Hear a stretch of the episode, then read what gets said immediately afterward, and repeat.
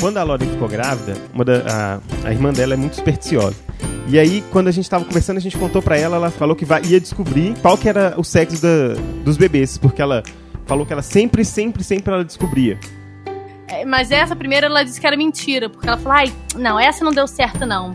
Essa deu menina, não deu certo. Aí depois ela leu a simpatia direito e viu que, na verdade, a mão pra cima era homem. Então ela falou: não, tá vendo? Mais uma. Deu super certo. Caso da minha mãe, né? Super Ah. tendenciosa, porque é um neto homem. Eu saí correndo, escancarei a porta da minha madrinha, dei maior susto nela e fiz ela vir aqui.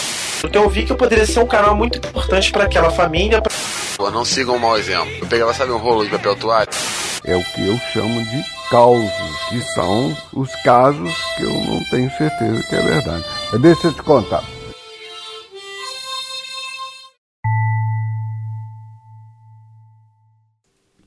Seja bem-vindo, você que adora ouvir, contar ou escrever uma história. Você está ouvindo o podcast Casos e Causos, histórias baseadas em fatos, nem sempre reais. Eu sou o Diogo Braga, o menestrel narrador, e hoje contarei uma história de como eu descobri que iria ser pai e de como as simpatias são benéficas para o bem-estar geral da família. O episódio de hoje possui diversos pequenos casos e causos, alguns contados por mim, outros pelo Rodrigo Cornélio, outros pelo Marcelo Cafieiro, e outros ainda pela minha querida esposa Samara Guimarães.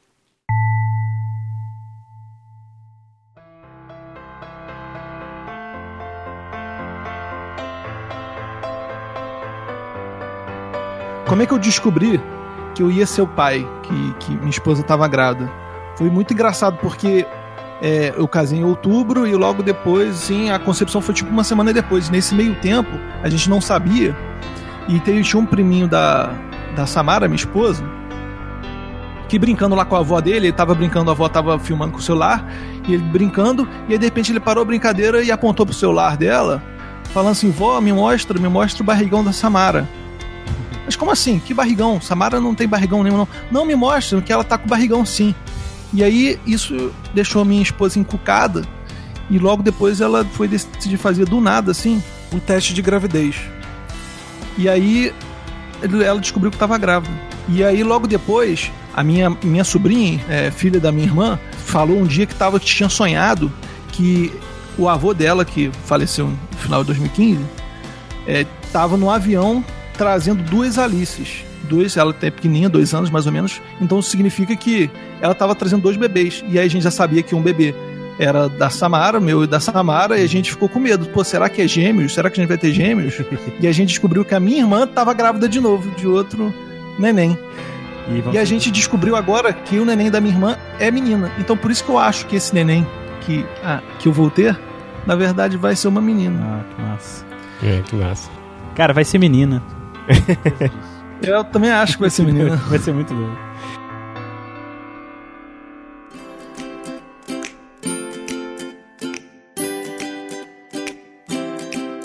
À medida que o Diogo foi falando, eu fui pensando muito nessa questão do, do sexo.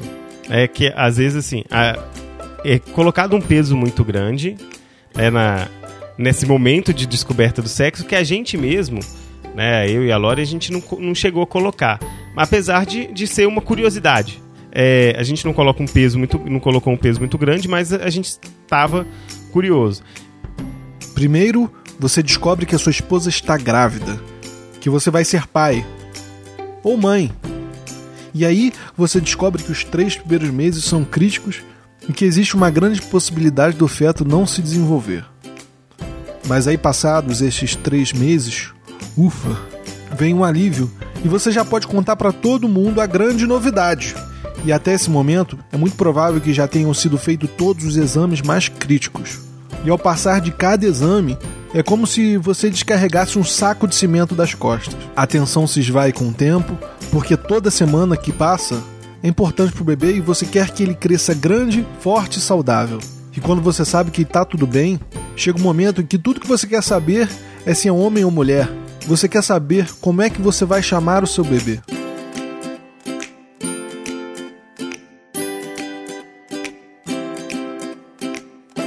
Quando a Lauren ficou grávida, da- a, a irmã dela é muito supersticiosa. E aí, quando a gente tava conversando, a gente contou pra ela, ela falou que vai, ia descobrir qual que era o sexo da- dos bebês, porque ela falou que ela sempre, sempre, sempre ela descobria. Ela pegou, fez um cálculo lá, somando a idade da Lauren, perguntou quando que foi, que foi a, a época, o mês da concepção, somou um com o outro, aí eu sei que deu ímpar. Não lembro porque se somou mais alguma coisa a mais, não. E nisso, ímpar era menino. Eu falou, pronto, Batata é menino, tem certeza que vão ser meninos, são, são, são dois meninos. E quando a gente contou que eram duas meninas, ela virou e falou com a gente que a gente tinha falado errado o mês da concepção. Não, não, ah, não foi outubro o mês da concepção, foi setembro. Se for setembro, aí dá certo. Enquanto a barriga grávida cresce, ela é rondada por uma órbita de palpites e achismos. Existe sempre aquela pessoa que já dá o palpite referente ao sexo do bebê simplesmente ao olhar a barriga da grávida. É um menino, tenho certeza. A barriga está muito pontuda. Não, é uma menina. O quadril não alargou como acontece quando é menino. E as pessoas encaram de formas diferentes essas simpatias que existem para descobrir o sexo do bebê. Muitas delas desenvolvem teorias mirabolantes, outras replicam conhecimento popular transmitido há gerações por familiares. Outros, por outras razões também justas, possuem uma postura cética frente a esse assunto. Cara, eu sou muito cético nessas, nessas questões de mandinga e eu acho que isso é por culpa do meu avô. Assim, por que, que eu sou cético? Eu acho que é, é cara, é 50% de chance, então a probabilidade do acerto ela é muito grande, sabe? Então, é, sabe aquela coisa do viés confirmatório? É, se, se, a mandinga deu certo, é porque a mandinga deu certo, sabe? Não é porque é a aleatoriedade que, que determinou. Mas isso eu acho que é culpa do meu avô. Enquanto os céticos adotam uma atitude descrente perante as simpatias que desvendam o sexo do bebê, outros, mais sábios, se aproveitam daquela atmosfera de achismos para brincar com tudo aquilo. Meu avô era médico lá em, Raposo, né, cidade do interior, e, e, era o único médico da cidade. Então ele que fazia de tudo na cidade, inclusive os partos e tal. E ele tinha uma cadernetinha que na página 1 ele deixava anotado lá menino e na página 2 ele deixava anotado menina, né? E aí ele sentava para fazer, né, conversar, fazer o pré-natal com as mães assim, e naquela época não tinha ultrassom, não existia isso de saber o sexo antes, né? E aí ele ele virava e falava pra, né, dentro da mandinga dele lá, fictícia, né? Porque ele não acreditava nisso também. Ele virava pra mãe e falava assim: olha, é, né, pelo peso, pelo não sei o que, pela lua, pela idade, mais o, o mês de concepção, vai ser menino. E aí ele fingia que anotava na cadernetinha dele, sabe? E aí passava-se os meses, a criança nascia, e aí se nascesse uma menina, mesmo ele tendo falado menina, ele mostrava, falou, não, eu falei menina, aqui ó, tá anotado na minha caderneta que era menina. então ele nunca errava, ele sempre acertava, mesmo se mesmo ele tivesse falado o contrário, era o pai que tinha entendido errado, entendeu? Aí sacanagem. Muito bom. É, é interessantíssima a postura desse avô perante a descoberta do sexo dos bebês. Em vez de desacreditar, ele incentiva essa adivinhação. E no final de semana próximo, agora, eu estava na casa da minha esposa, na casa da minha sogra, e lá na casa dela é cheia de mulher. Tem a minha sogra, tem a mãe da minha sogra, tem madrinha dela, tem tia, tem um monte de gente. E aí elas decidiram fazer várias dessas simpatias para ver se o neném que minha esposa carrega no ventre é homem ou mulher, menino ou menina. E aí ela fez uma do, da agulha na, na linha, em cima da barriga, que deu homem. Aí me escondeu uma colher e um garfo embaixo do sofá e mandou sentar. Ela escondeu sem me avisar. Aí chamou Samara, vem cá, senta aqui do meu lado. Toda delicadinha, né? Eu peguei e sentei, né? Ela sentou no meio do sofá e botou uma de cada lado, embaixo das, das almofadas do sofá. Hum. E aí eu sentei no homem. No homem é ótimo, né? Eu sentei no, no garfo, né? No, no. Aí ela foi toda feliz. Ela falou, ai, tá vendo? Sabia que era um menino. Aí quando ela fazia dela menina, não dava certo. É, não, tá essa não é boa. Teve uma outra que ela mandou virar a mão. É... Eu não lembro o que, que foi. Ela perguntou alguma coisa da minha mão. Se minha mão tava suada. Sei lá, um negócio assim. Ah, não, que, é, com, que, com que, que eu tinha sujado minha mão? Eu tinha acabado de comer um chocolate, então eu realmente tinha sujado minha mão. E aí eu virei a palma da mão pra cima e falei, não, sujei com chocolate, mas já limpei. Falei assim. Aí ela toda, ai, viu? É, Mas essa primeira ela disse que era mentira, porque ela falou, ai, não, essa não deu certo, não. Essa deu menina, não deu certo. Aí depois ela leu a simpatia direita e viu que, na verdade, a mão pra cima era homem. Então ela falou, não, tá vendo? Mais uma. Deu super certo. Caso é minha mãe, né? Super Ah, tendenciosa, porque quer um neto homem. Então todas as simpatias que deram homens, ela achou maravilhosa. Então ela disse que ela- essas funcionavam. As outras que deram menina, ela falou que não funcionavam, não. Eram péssimas. O engraçado é que por mais que saibamos que essas simpatias não têm comprovação científica nenhuma, quando elas dão certo ou sinalizam alguma possibilidade de dar certo, toda uma postura cética pode dar lugar a uma dúvida. A vida, afinal, é envolta em mistérios. Ninguém sabe de tudo e nem mesmo a ciência é capaz de explicar todas as coisas. E a ânsia de saber um pouquinho mais do seu filho é maior. E a verdade é que queremos acreditar. A Lore fez um da caneta também, que era uma caneta, você- a caneta num fio de, do cabelo dela. Tipo assim, tira um fio do cabelo, prende na caneta, se a caneta e fica É com ela parada. 50%, Marcelo. Se ela girar, É 50% se, de chance, se cara. ela girasse, era, eram meninas. Se ela é, balançasse, eram meninos. Mas, e esse é muito doido, tenho que dizer isso. Talvez esse seja mais legal Deu do que certo? o outro. Ele girou para um lado e depois girou para o outro. Vai, o que, que isso quer dizer? É assim, Que eram duas horas. da minha tia que não teve filho, uma tia minha que nunca teve filho, ficou parada. Eu pronto, né? Fiquei na neura. Imagina um cordão de ouro, cordão de ouro. Aham, Normal. A gente usava um cordão fino, né? Mas eu não sei se é porque era o que tinha aham. lá no trabalho que a gente às vezes fazia isso. E aí tinha um pingentinho de ouro, sei lá, esses pingentinhos que às vezes, tipo, Sim. quem já é mãe tem de menino ou Sim, de sim. menina, ou sei lá, é, uma bolinha de ouro, qualquer coisa. Só pra coisa fazer um, pen, um peso, né? Tipo um pêndulozinho. Uhum, E aí abaixava três vezes na palma da mão, uhum. esse pingente, né, encostando na palma da mão, e levantava e, e ficava esperando, parado. E aí, ou ele ia girar, né? Quando gira é menina, ou ele ia fazer um pêndulozinho, que aí é homem, né? Um vai e vem. Que E se não é, se não Se tem parado. mais filho, se não vai ter nenhum, ele fica parado, simplesmente.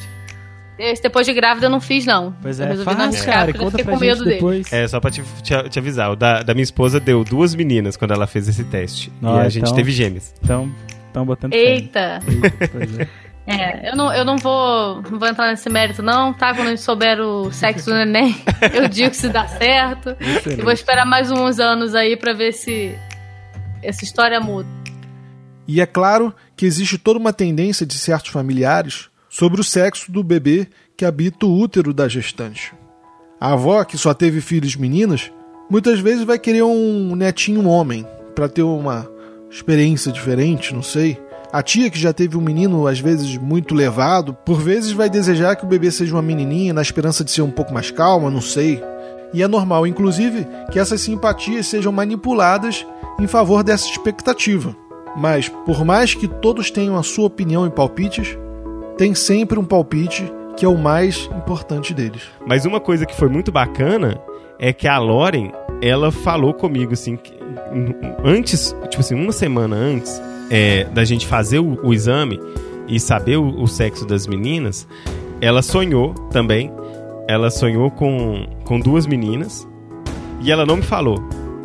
Ela, ficou, ela falou que ela, ela guardou pra ela mesma. Eu achava que eram meninos. Por algum motivo eu achava que eram meninos. Mas todo mundo fala muito dessa questão da, da mãe saber.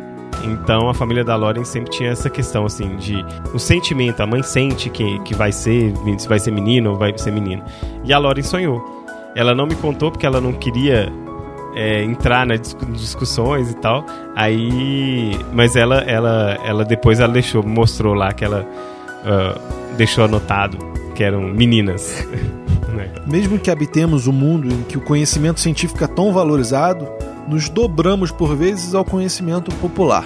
Somos tão ignorantes perante a natureza e o mundo é tão cheio de mistérios que, mesmo que tenhamos uma postura cética, nos vemos por hora dobrados e tendenciosos a acreditar em crenças e simpatias que podem parecer em um primeiro momento coisas simples e bobas. Mas talvez acreditemos nelas não porque de fato acreditamos que dão certo. Temos também que acreditar no poder que elas têm de unir as gerações e de transformar um ambiente preocupado em um ambiente preenchido de alegria. Afinal, de que sexo será o bebê? Quando não há meios científicos de se descobrir isso, só resta abraçar a especulação.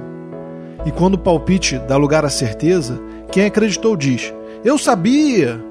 E quem errou adota o discurso do veto confirmatório.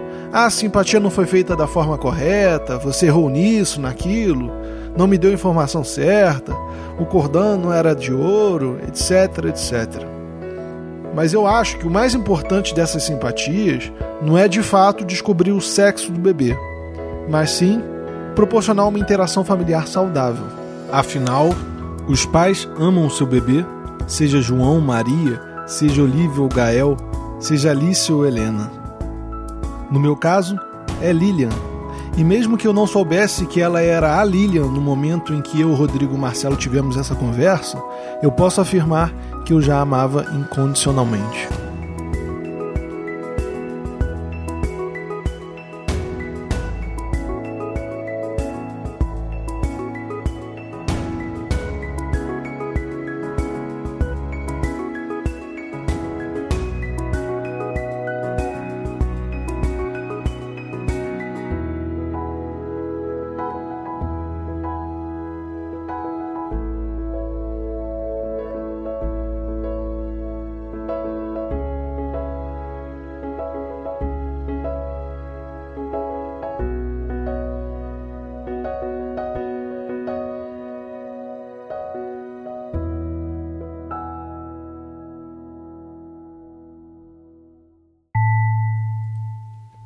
Você ouviu o podcast Casos e Causos.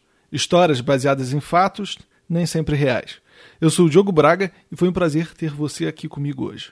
Se você tem algum caso ou causa e deseja compartilhar, me envie um e-mail para o endereço casosecausospodcast.gmail.com. Gostaria de agradecer ao Rodrigo Cornélio e ao Marcelo Cafieiro, que me ajudaram no episódio de hoje e também contaram histórias. Esse episódio foi um produto do bate-papo que tive com eles lá no podcast deles, o Entre Fraldas. Eu participei do episódio número 42. O Menestrel vai ser pai. Para você conhecer o podcast Entre Fraldas, é só acessar entrefraldas.com.br e o Twitter é @efraldas. O do Rodrigo é Rodrigo Cornélio e do Marcelo arroba Marcelo Cafieiro. Gostaria de agradecer também a minha linda esposa Samara Guimarães, que também contou alguns casos. E se você gostou do podcast, por favor, indique ele para os seus amigos, compartilhe, classifique no iTunes. Dessa forma você vai estar ajudando o podcast a crescer e a estar sempre produzindo conteúdo.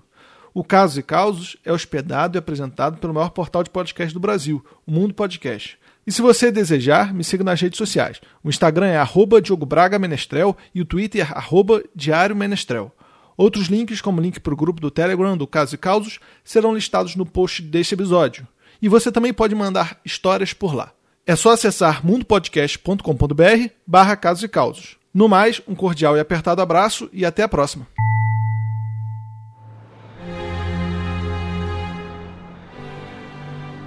A democracia há de ruir, mas nada é findo ainda para este soldado que caminha, viaja reto sobre seu destino.